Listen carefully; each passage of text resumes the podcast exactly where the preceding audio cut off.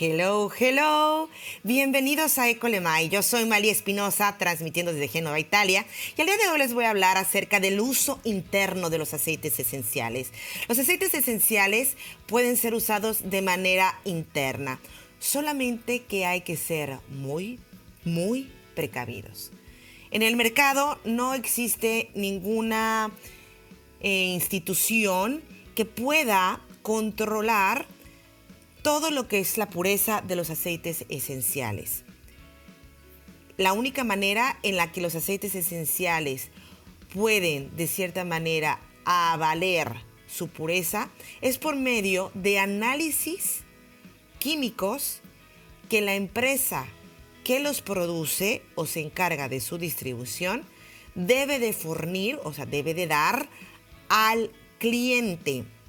Y en estos exámenes deberá de comprobarse su pureza, pero sobre todo que no hay absolutamente ningún ingrediente tóxico para el ser humano.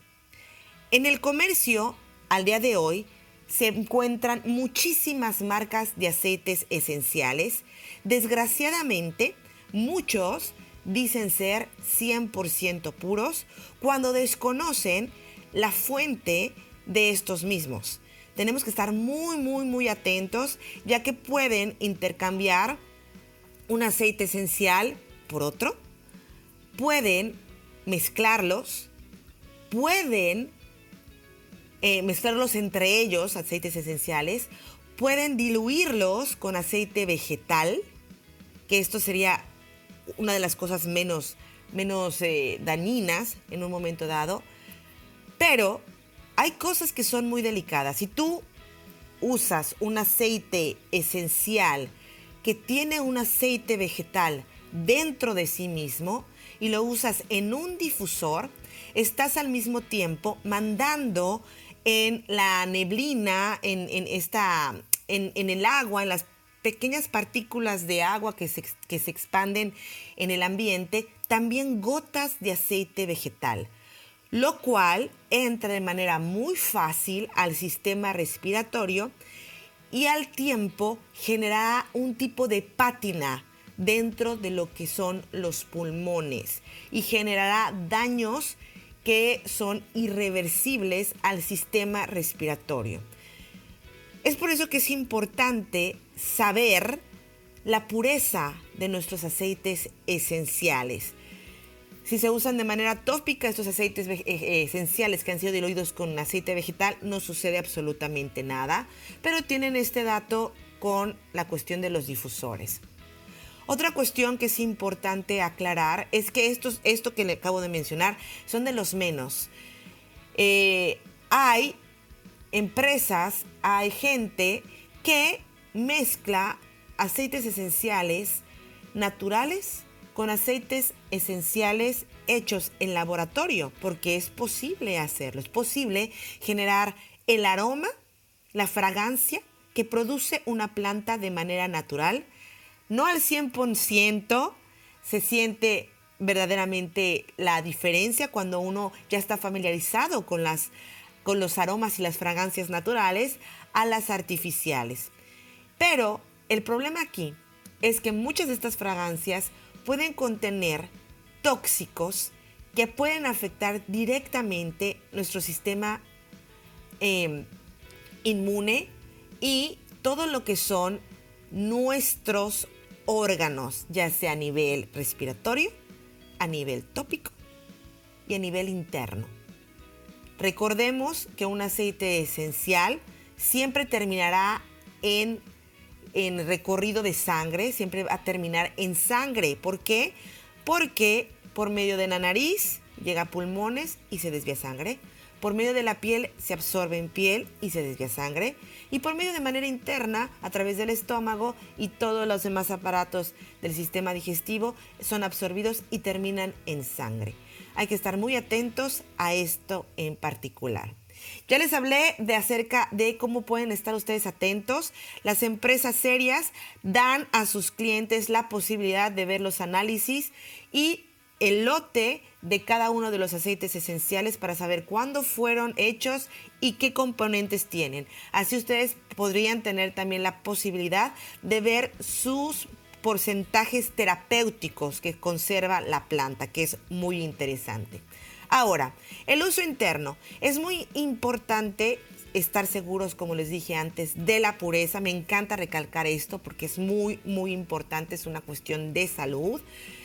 Y sobre todo, saber si el aceite esencial que ustedes van a usar de manera interna es un aceite que puede ser usado de manera interna. ¿A qué me refiero? Hay ciertos aceites esenciales que solo pueden ser usados de manera aromática o tópica. Igualmente, las empresas serias y preocupadas por sus clientes proveen toda esta información junto con los aceites esenciales. De esta manera ustedes pueden estar seguros que están haciendo un buen uso de los aceites esenciales. Una manera muy simple, muy práctica de poder saber qué aceites esenciales yo puedo usar de manera interna pues es siempre haciendo la conexión de aquello que nosotros comemos de manera natural, que puede ser, por ejemplo, pues la cáscara de, banana, la cáscara de mandarina, puede ser también lo que es el limón, puede ser también lo que son el, eh, petit grain, que también es parte del árbol de naranjo, y ciertas eh, flores también. Hay, es una manera de saber, esto se come, esto lo puede usar. Hay algunos que pueden sonar raros para nosotros, como en un momento dado puede ser el incienso, pero se puede usar también de manera interna. Raíces como el jengibre también puede ser usado de manera interna. Ahora, ¿qué es importante saber cuando usamos los aceites de manera interna? Las personas que estamos ya familiarizados con ellos podemos usarlos de manera directa. ¿Qué quiere decir esto? Podemos dar unas cuantas gotas, de una a dos gotas abajo de la lengua y de esa manera llegará más rápidamente a torrente sanguíneo.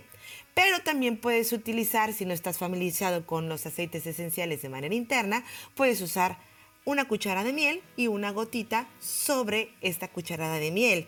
Puedes usar también cápsulas vegetales que son hechas especialmente para este uso y que son de uso inmediato, ya que se disuelven muy rápidamente y no puedes dejar las cápsulas preparadas.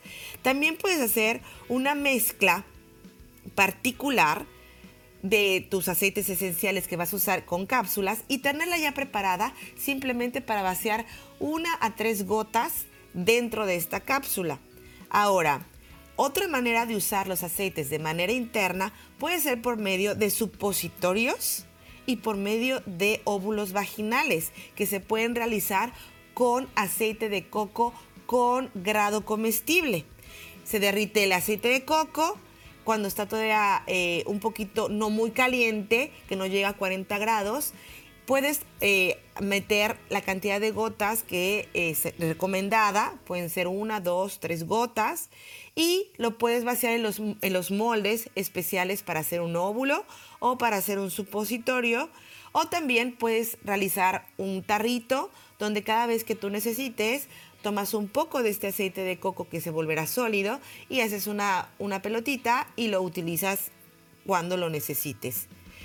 Y es muy importante recordar que cuando nosotros usemos los aceites esenciales para beberlos, utilizar siempre lo que son contenedores de vidrio, ya que estos no se harán, no, sufren la posibilidad de corrosión que puede sufrir lo que puede ser un plástico. Entonces, todo lo que es vidrio, aluminio, cerámica, está muy bien para que tú puedas, por ejemplo, prepararte una agüita, una agüita fresca con una gotita de aceite de limón. Da un toque aromático increíble, aparte de que te va a ayudar a desintoxicar tu cuerpo. Y bueno, ¿qué, qué aceites, eh, como les decía, podemos ingerir? Pues podemos ingerir cítricos, árboles, ¿por qué no? y estar muy atentos a no consumir más de 24 gotas al día. Esto es el máximo que puede consumir un adulto. Sin embargo, siempre, siempre, siempre recuerden que cuando inicien algún tipo de cuidados se refieran a una persona profesional y a su médico. Es muy importante siempre hacer este uso de aceites esenciales lo más agarrados de la mano de nuestro doctor, de nuestro pediatra y trabajar juntos. Yo les doy el tope de gota, sin embargo, siempre les diré estar atentos, a ser autorreferentes y honestamente es muy difícil llegar a 24 gotas porque no necesitamos tantísimas gotas para ver resultados con los aceites esenciales. Recuerda que los aceites esenciales ya son concentrados y una gota ya nos hace ver muchísimos cambios. Entonces, no es la cantidad, es la constancia y ya más adelante les haré otra capsulita donde les platicaré acerca de los tiempos de cómo usarlas. Espero que les haya gustado, que haya traído a la mesa hoy algo interesante para ustedes de cómo usar sus aceites esenciales. Y recuerden que pueden encontrar muchísima más información y descargables gratuitos en ecolemai.com. Muchas gracias y nos vemos pronto.